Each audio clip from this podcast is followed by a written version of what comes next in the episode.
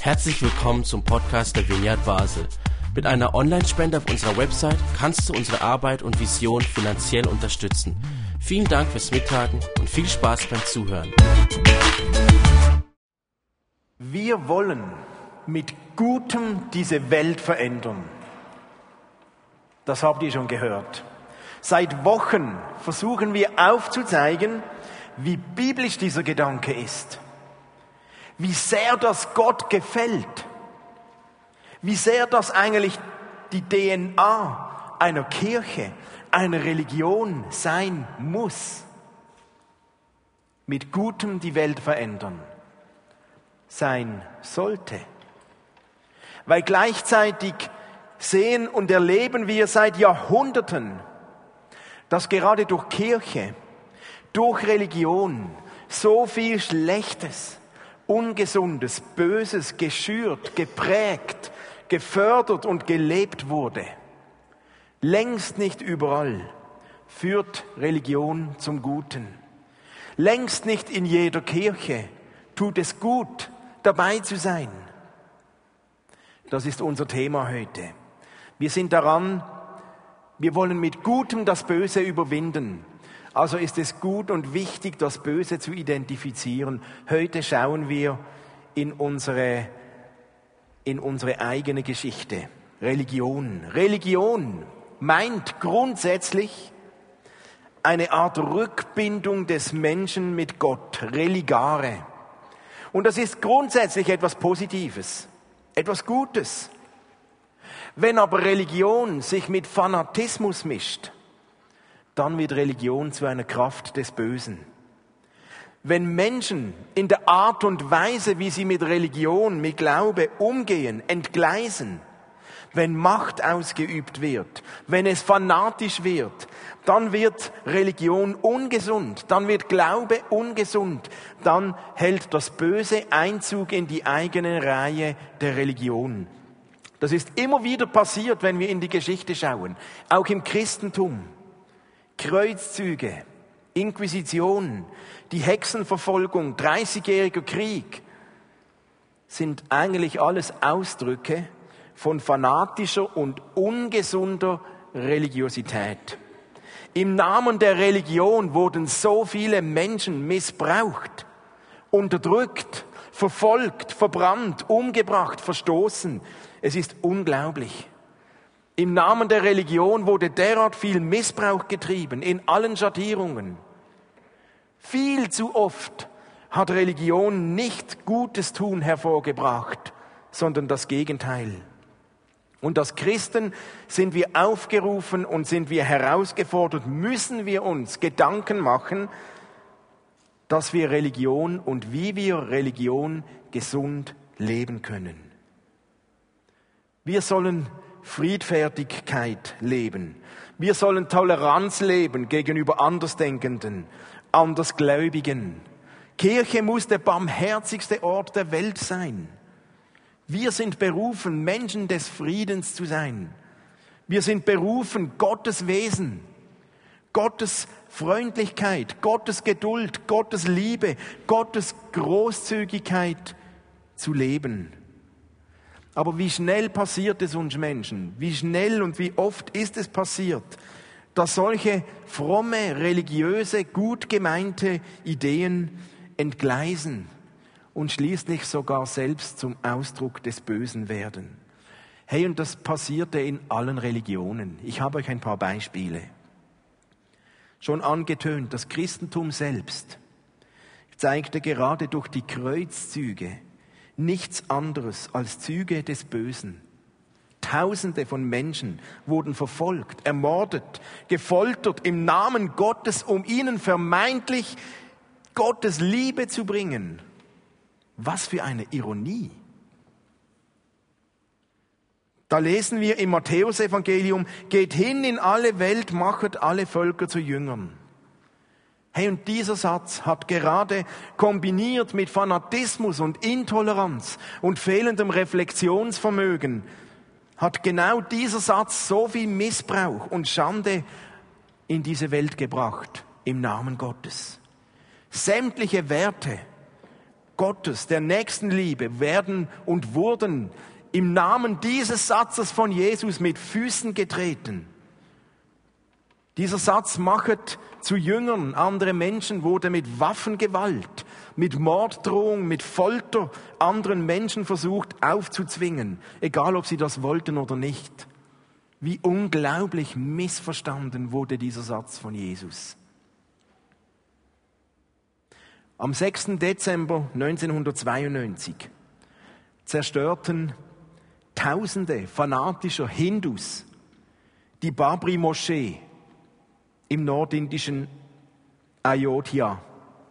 Dabei starben über 2000 Muslime. Im indischen Bundesstaat Orissa kam es seit September 2008 immer wieder zu gewalttätigen Ausschreitungen von Hindus gegen Christen und andere Minderheiten. Im Buddhismus gibt es Ähnliches. Auch wenn im Buddhismus das Töten jeglicher Lebewesen verboten ist. Schon im sechsten Jahrhundert wurden militärisch aktive Mönche aktiv und Zen-Meister des Buddhismus begannen im 13. Jahrhundert ihr Meditationstraining für den Krieg zu nutzen. Und im 19. Jahrhundert lesen wir, wie Zen-Meister im japanisch-russischen und chinesischen Krieg ihre Ideologie für militärische Zwecke einsetzten für den japanischen Kaiser. Im Islam begegnet uns das Böse mehr oder weniger aktuell. Seit einigen Jahren. Wir können es direkt und digital ausgeschlachtet anhand der Grausamkeit des IS, der im Namen Gottes Menschen, Ungläubige enthauptet, ermordet, vergewaltigt, foltert. Wir erleben es mit. Irgendetwas läuft da gewaltig schief mit der Religion. Wir sehen in jeder Religion tausende von Geschichten, wie gerade im Namen Gottes das Böse sichtbar wird. Wie geht, wie, was ist da nur passiert? Aber es begegnet uns auch im kleinen Rahmen. Vielleicht viel näher bei uns gibt es Beispiele, wie Glaube und Religion zum Bösen missbraucht wurde. Brigitte, 38, ist das so ergangen. In ihrer Kindheit betonen die Eltern immer wieder, das reicht nicht für einen Platz im Himmel. Und Brigitte ist aufgrund ihrer ständig vorgehaltenen Unzulänglichkeiten überzeugt, ich genüge Gott nicht. Ich bin eine Versagerin. Sie erlitt darauf eine brutale körperliche Reaktion. Immer wenn sie in der Kirche war, erlebte Brigitte, wie sie am ganzen Körper massive Zuckungen und Herzrasen erlitt. Erst eine mehrjährige Therapie hilft ihr, Gott in einem neuen, positiven Licht zu sehen. Religion, die entgleist. Ernst, 57, erlebte eine ähnliche Drohung im Religionsunterricht. Im Chor betete die Klasse, ich muss sterben, ich weiß nicht wann, ich weiß nicht wo, ich weiß nicht wie, aber das weiß ich, wenn ich in einer Todsünde sterbe, bin ich verloren auf ewig. Für den sensiblen Ernst war das eine Katastrophe. Und erst nach einem Suizidversuch findet er wieder zurück in die Normalität. Religion entgleist immer wieder. Dabei wäre der Aufgabe der Religion des Glaubens, wir wollen mit Gutem die Welt verändern, nicht mit Bösem. Gott sei Dank ist das aber nur eine Seite der Religion, dieses Schräge, und ich bin sicher, ihr alle könntet viele Stories erzählen und man könnte hundert Predigten füllen mit Beispielen, wie gerade im Namen Gottes das Böse in der Religion ein Gesicht bekommen hat. Aber Glaube und Religion haben auch eine gute Seite. Und zwar jede Religion. Eine positive, eine lebensfördernde Seite. Und ich möchte mich heute viel lieber damit beschäftigen, was kann uns denn helfen, dass es uns gelingt, Glaube und Religion gesund auszuleben? Was kann uns helfen, dass wir einen Glauben leben, der uns gut tut und das nicht auf Kosten von anderen? Was müssen wir uns bewusst sein, wenn wir in der Bibel lesen, damit wir nicht in Gefahr kommen, Glaube falsch zu verstehen? Es kann so schnell passieren und Glaube und Religion wird falsch verstanden. Das ging selbst Jesus so. Jesus wurde einmal von den Pharisäern angeklagt, weil er am Sabbat jemanden heilte. Die Pharisäer, eigentlich die religiöse Elite, die haben diesen Glauben, diese Religion falsch verstanden. Sie hatten den Fokus darauf, alles richtig machen, alle Gesetze einhalten. Aber Jesus hatte einen anderen Fokus. Der Fokus von Jesus war, das Reich Gottes zu den Menschen bringen, Gutes tun, Barmherzigkeit, Liebe und Heilung verschenken. Die Pharisäer lagen im schweren Streit mit Jesus. Sie haben Religion falsch verstanden. Und wenn immer Religion falsch verstanden wird, ist sie anfällig, um vom Bösen eingenommen und missbraucht zu werden. Was kann uns denn nun helfen, gesund zu glauben? Was kann uns helfen, das Gute zu fördern in der Religion, um damit das Böse zu überwinden? Ich möchte ein paar Tipps benennen, die sind nicht neu. Martin hat vor etwa zweieinhalb Jahren schon mal darüber gesprochen. Aber es ist so gut, meiner Meinung nach, dass es sich lohnt, das nochmals aufzugreifen. Ich wage zu behaupten, dass ihr sowieso nicht mehr alle diese Punkte auswendig wisst. Martin hat damals von ein paar Filtern gesprochen, mit welchen wir unser Glauben, Religion immer wieder filtern sollten und durchleuchten sollen. Kriterien, mit denen wir gut daran tun, unseren Glauben im Auge zu behalten. Ein erster solcher Filter, was hilft uns Religion gesund zu leben, ist das Leben Jesus. Als Christen wollen wir so leben, wie es Jesus getan hat. Wir wollen so leben, wie Jesus uns vorgelebt hat, wie wir es bei Jesus sehen. Und für eine Beurteilung eines gesunden Glaubens ist immer das Leben Jesu, die Praxis Jesu von zentraler Bedeutung.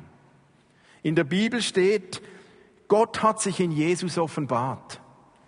In Jesus hat Gott deutlich gemacht, so bin ich, so wie ihr in Jesus seht. Das ist mein Charakter, das ist meine Wahrheit.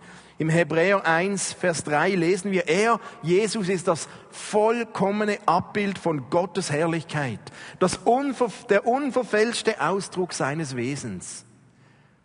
Wenn wir Religion so gestalten wollen, dass es Gott gefällt und uns Menschen gut tut, dann schauen wir, wie hat Jesus gelebt. Also messen wir die Gesundheit des Glaubens nicht anhand irgendeines Verses, den wir vielleicht glücklicherweise auch noch in der Bibel finden. Alleine die Tatsache, es steht etwas über ein Thema in der Bibel, genügt noch nicht automatisch, um Religion und Glaube gesund zu leben. Wir messen die Gesundheit daran, am Leben Jesus haben wir das bei Jesus gesehen. Hat Jesus das gelebt? Hat uns Jesus das vorgemacht? Wenn wir gesund glauben wollen, dann sollen wir die Werte von Jesus leben. An der Liebe muss sich alles messen lassen. Am Frieden. Jesus war der Friedensstifter. An der Barmherzigkeit. Wir sollen schauen, wie hat Jesus gelebt. Von ihm wollen wir lernen. Jesus hat sich immer auf die Seite der Bedürftigen, der Schwachen, der Zerbrochenen, der Gebeugten gestellt. Und er war skeptisch gegenüber starken und überlegenen und stolzen Menschen.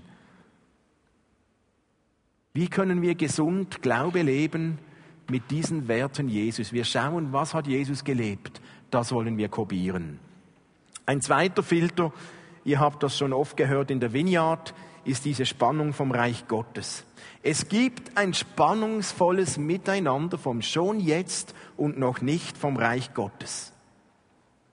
Wir erleben in der Bibel, in der Kirchengeschichte, wir erleben in unserem eigenen Leben immer wieder dieses schon jetzt und noch nicht der Herrschaft Gottes, der Kraft Gottes. Wir erleben Gebetserhörungen, wo Krankheiten geheilt werden. Wir erleben Gebetserhörungen, dass Depressionen verschwinden. Wir erleben Gebetserhörungen, dass Friede wiederhergestellt wird, dass Lebensumstände verändert werden, dass der Himmel auf die Erde kommt. Wir erleben das immer wieder, Gott sei Dank. Aber wir erleben auch ausbleibende Gebetserhörungen.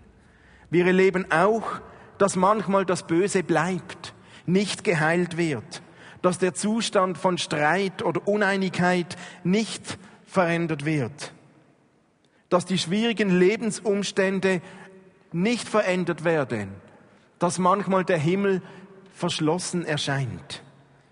Gott mutet uns ein geheimnisvolles Miteinander zu, von diesem schon jetzt und noch nicht ganz bis zu seiner Wiederkunft. Und wenn immer Menschen versuchen, diese Spannung aufzulösen, in die eine oder die andere Seite, wird Religion ungesund.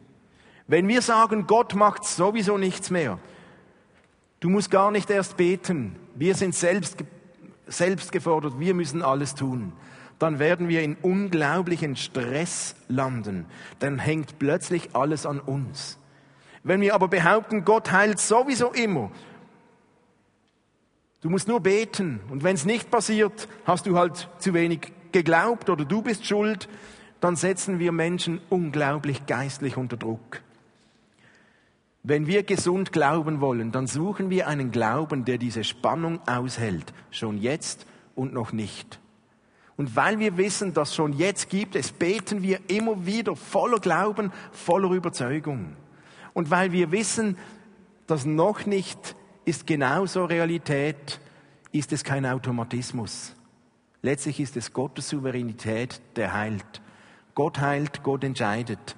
Und wir wissen nicht, welchen Modus begegnen wir uns. Wir sollen diese Spannung aushalten und nicht auf die eine oder die andere Seite Druck ausüben. Ein dritter Filter. Wenn wir gesund glauben wollen, dann suchen wir einen Glauben, der Ehrlichkeit fördert. Glaube und Religion muss Ehrlichkeit fördern und nicht Heuchelei. Wenn wir in unserem Enthusiasmus für Religion ein so strenges und enges Glaubensbild vermitteln, dass gar niemand mehr bestehen kann, dann fördern wir letztlich eine Doppelmoral. Dann fördern wir letztlich Heuchelei. Man gibt nach außen vor zu glauben, aber innerlich steht man an einem ganz anderen Punkt. Man darf nicht ehrlich sein. Wenn wir im Namen der, der, im Namen der Kirche oder der Religion einen derart starken Gruppendruck aufbauen, dass Mitglieder, dass Menschen, die kommen, nicht mehr ehrlich sein dürfen, nicht mehr ehrlich sein können, Fragen nicht anbringen dürfen, Zweifel nicht äußern dürfen, dann beginnt Religion zu entgleisen. Wenn sich Gläubige zu elitär fühlen, als alleinwissend, als Besserwisser, dann fördern sie Unehrlichkeit von den Menschen, die gerade an einem anderen Standpunkt stehen in ihrem Leben. Jesus wollte Ehrlichkeit. Jesus wollte einen Glauben, eine Religion, die Ehrlichkeit fördert und nicht Heuchelei. Jesus hat diese Heuchelei aufs schärfste kritisiert bei den Pharisäern. Er sagte einmal in Matthäus 6, wehe euch, ihr Schriftgelehrten und Pharisäer, ihr Heuchler, ihr gebt den zehnten Teil von Kräutern wie Minze, Dill und Kümmel und lasst dabei die viel wichtigen Forderungen des Gesetzes außer Acht. Gerechtigkeit, Barmherzigkeit und Treue. Diese Forderungen sollt ihr erfüllen und das andere nicht außer Acht lassen. Die Pharisäer, die haben so ihre Hunderte von Gesetzen und haben das auf alles übertragen, selbst die Kräuter und alles. Aber das Wesentliche hatten sie nicht verstanden. Das führt zu einem Scheinglauben oder zu einem Doppelmoral. Unser Glaube muss Ehrlichkeit ermöglichen und fördern, sonst wird er ungesund. Ein vierter Filter. Wenn wir gesund Religion leben wollen, dann schauen wir auf die Früchte. Wer nur an schnellem Erfolg interessiert ist, der läuft Gefahr, ungesund zu werden. Weil Früchte wachsen in aller Regel mit etwas Zeit. Wenn es uns nur darum geht, so schnell wie möglich alle Erfolge zu haben, dann wird es ungesund. Wenn es nur vor allem um Phänomene geht, um Erfolgsquoten oder darum, wie gut man ist, dann wird Religion gefährlich, dann wird es ungesund. Gesunde Religion misst sich an den Früchten, an dem, was langsam wächst, an dem, was längerfristig bleibt und sichtbar ist. Und Jesus sagt dazu in Matthäus 7, nehmt euch in Acht, vor denen, die in Gottes Namen auftreten und falsche Lehren verbreiten. Sie tarnen sich als sanfte Schafe, aber in Wirklichkeit sind sie reißende Wölfe. Wie man einen Baum an seiner Frucht erkennt, so erkennt man sie an dem, was sie tun. Weintrauben kann man nicht von Dornbüschen und Feigen nicht von Disteln ernten. Ein guter Baum bringt gute Früchte und ein kranker Baum schlechte ein ganz wichtiges Bild für gesunden Glauben. Wir messen die Gesundheit von Glaube und Religion nicht damit, wie große Reden geschwungen werden, wie spektakulär vielleicht im Moment sofort etwas Übernatürliches passiert, sondern daran, welche Früchte hinterlassen wir. Was bleibt zurück? Lasst uns investieren und säen und pflegen, was gute Früchte bringt dann sind wir auf der Schiene, die guten, gesunden Glauben ermöglicht. Und wir wissen, was sind solche gute Früchte? Auf welche Früchte sollen wir schauen? Wir lesen das in Galater 5, Vers 22. Liebe, Freude, Geduld, Freundlichkeit, Güte, Treue, Sanftmut, Selbstbeherrschung. Solche Früchte sollen wir suchen und pflegen und hinterlassen und nicht Großspurigkeit oder der Wunsch, alleiniger Herrscher oder Guru zu sein, um sein eigenes Reich zu bauen. Das sind nicht die Früchte des Reiches Gottes. Gesunde Religion heißt, wir schauen, was hinterlässt diese Religion, welche Früchte entstehen. Ein fünfter Filter nenne ich Bescheidenheit. Ein gesunder Glaube ist bescheiden, demütig und fragend ohne Absolutheitsanspruch. Paulus sagt uns im 1. Korinther 13, denn unsere Erkenntnis ist bruchstückhaft, ebenso wie unser prophetisches Reden. Bruchstückhaft. Paulus wusste, ich bin nicht das Absolute alleine. Wer das ernst nimmt, der bleibt bescheiden und der tritt nicht auf, als hätte er die Weisheit mit dem Löffel gefressen. Wer bescheiden ist, stellt sich selbst nicht als unfehlbar hin. Der stülpt seinen Glauben nicht anderen Menschen über, weil er weiß, dass er selbst nicht perfekt ist und nicht die absolute Wahrheit in Person ist. Jesus möchte und hat uns vorgelebt, bescheiden zu bleiben, demütig zu bleiben.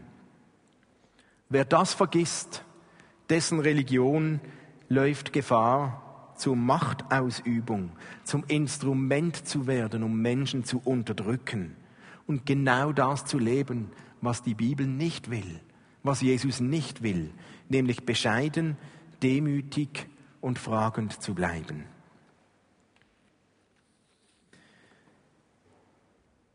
Ein sechster Filter ich habe ihn genannt liebevoll und lebensfördernd. Wir lesen im 1. Korinther 13 das Wesen der Liebe und Jesus ist die Liebe selbst. Wenn ich alles könnte, wenn ich alles besitzen würde, wenn ich alles richtig machen würde, aber keine Liebe hätte, dann wäre es umsonst. Umsonst. Dann nützt es mir nichts. Unser Markenzeichen unseres Glaubens muss die Liebe sein. Unser Maßstab muss die Liebe sein. Die Liebe zu Gott und die Liebe zu Menschen. Die Bibel spricht so viel von Liebe. Jesus spricht viel von Liebe.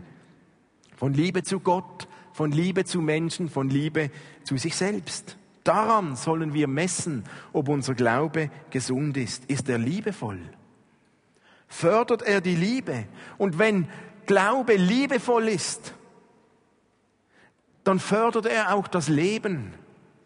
Und wenn immer wir einer Religion begegnet, die nicht das Leben fördert, die nicht liebevoll ist, dann ist es nicht die Religion von Jesus Christus. Eine Religion, die liebevoll ist, ist lebensbejahend, wohltuend für das Leben.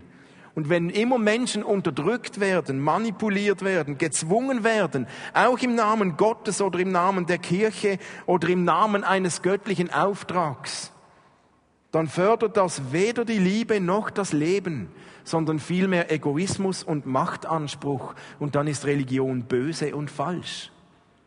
Tausendfach passiert. Ich habe es schon gesagt, aufgrund dieses Verses gehet hin und machet alle Menschen zu Jüngern. Das Problem ist nicht der Satz, sondern die Art und Weise, wie Menschen das aufgegriffen haben. Religion, die gesund ist, muss liebevoll sein und das Leben fördern. Und noch ein letzter solcher Filter. Es geht um die Ehre Gottes.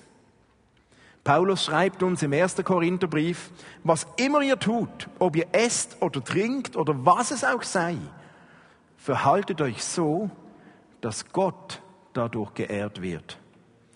Dass Gott die Ehre bekommt. Das soll unser Motor sein. Darum geht es. Wenn wir die Ehre Gottes im Fokus haben, dann laufen wir weniger schnell Gefahr, dass Religion ungesund wird, als wenn wir unsere Ehre im Fokus haben. Das geschieht uns so schnell und es geht um unsere Ehre. Es geht die Ehre um, von Menschen. Es geht um die Ehre einer Gemeinde, einer Organisation. Und letztlich geht es um persönliche Interessen und Wünsche. Und so schnell entgleist dann die, diese Religion. Und es heißt nicht, dass wir selbst keine Wünsche und keine Interessen haben dürfen. Aber es entscheidet sich in der Motivation, wessen Ehre suche ich mir? Geht es letztlich um meine Ehre, dass ich groß rauskomme, oder geht es um Gottes Ehre? Hey, wenn es gesund bleiben soll, dann geht es um Gottes Ehre, um seine Ehre alleine. Und wenn wir Glaube daran messen, was Gott Ehre macht, dann sind wir auf der guten Schiene. Und da ist es ganz leicht, sich selbst zu betrügen.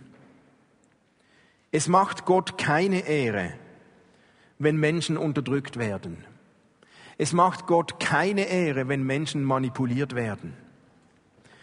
Es macht Gott keine Ehre, wenn Menschen missbraucht werden. Es macht Gott keine Ehre, wenn Menschen zu irgendetwas im Namen Gottes gezwungen werden. Gott macht es keine Ehre, wenn Menschen in Abhängigkeit von irgendwelchen Leitern gelangen. Es macht Gott Ehre, wenn Menschen freigesetzt werden. Es macht Gott Ehre, wenn Menschen ihre eigene Identität erleben und von Gott erfüllen lassen können. Es macht Gott Ehre, wenn Menschen geholfen werden, ihren eigenen Weg zu Gott zu finden und zu bahnen.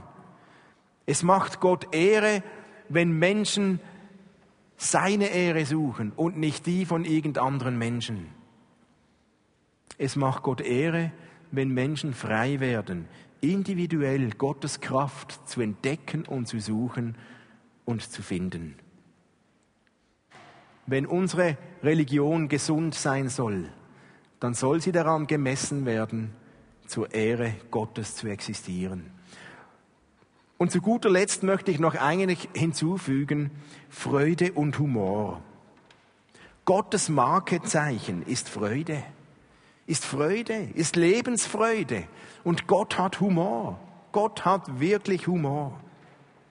Wenn Religion nur noch verbissen ist, nur noch ernst bis zum Tod ist, nur noch Arbeit und mühsam ist und man nicht mehr lachen kann, wenn Spaß keinen Platz mehr hat, hey, sorry, dann laufen wir in der Gefahr, dass Religion vom Bösen missbraucht wird.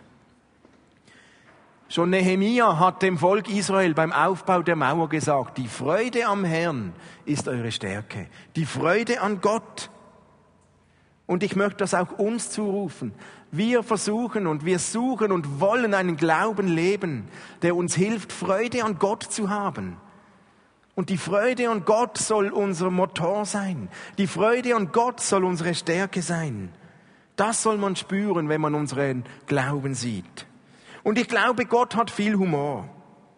Und ich möchte so mit einer kleinen, treffenden Geschichte enden. Sie trifft das so gut auf den Punkt. Ein Junge hatte Bonbons genascht und seine Mutter hatte ihn erwischt. Da sie eine fromme Frau war und ihre Kinder religiös erzogen hatte, verwickelte sie ihren Sohn in folgendes Gespräch. Aber Junge, weißt du denn nicht, dass der liebe Gott dich immer sieht und alles beobachtet, was du tust? Sicher, Mama, das weiß ich. Dann ist dir ja auch klar, dass er dich eben in der Küche gesehen hat. Natürlich hat er mir zugesehen. Und was hat er wohl gesagt, als er sehen musste, wie du genascht hast?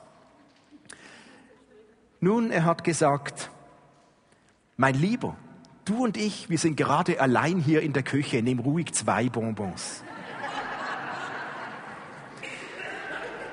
Gott hat Humor und Gott ist ein Gott der Freude, der will uns freisetzen und nicht unterdrücken. Lasst uns beten und dann singen wir nochmals ein Lied von diesem kraftvollen, liebevollen Gott. Jesus, ich danke dir. Ich danke dir, dass du ein Gott bist, der uns einen Glauben, eine Religion gezeigt hat, die nicht Menschen unterdrückt, die nicht böse ist, sondern die gut ist. Und ich danke dir, Jesus, dass du uns gezeigt hast, was es heißt, mit Gutem die Welt zu verändern. Und ich bitte dich, hilf uns, Hilf uns, dass wir es schaffen, einen Glauben zu leben, der Menschen gut tut, der Menschen freisetzt, der Platz hat für Ehrlichkeit, der Platz hat für Humor, der Platz hat für Spaß und der Platz hat für deine Ehre. Ich bitte dich, hilf uns und heile uns von all diesen negativen Erfahrungen, die wir schon gemacht haben in deinem Namen, die uns aber nicht gut getan haben. Heile uns davon. Mach uns frei davon. Nimm das von uns weg. Lass es von uns abfallen und mach uns frei, um dein Wesen an uns heranzulassen. Mach uns frei, um dein Wesen zu erkennen, um uns beschenken zu lassen mit dem Guten, das du für uns vorbereitet hast. Danke, dass du ein Gott bist, der uns fördern will, unterstützen will, der uns Gutes tun will. Jesus, du bist ein unglaublich guter Gott und ich danke dir, dass ich dich kennen darf. Das tut mir selbst gut.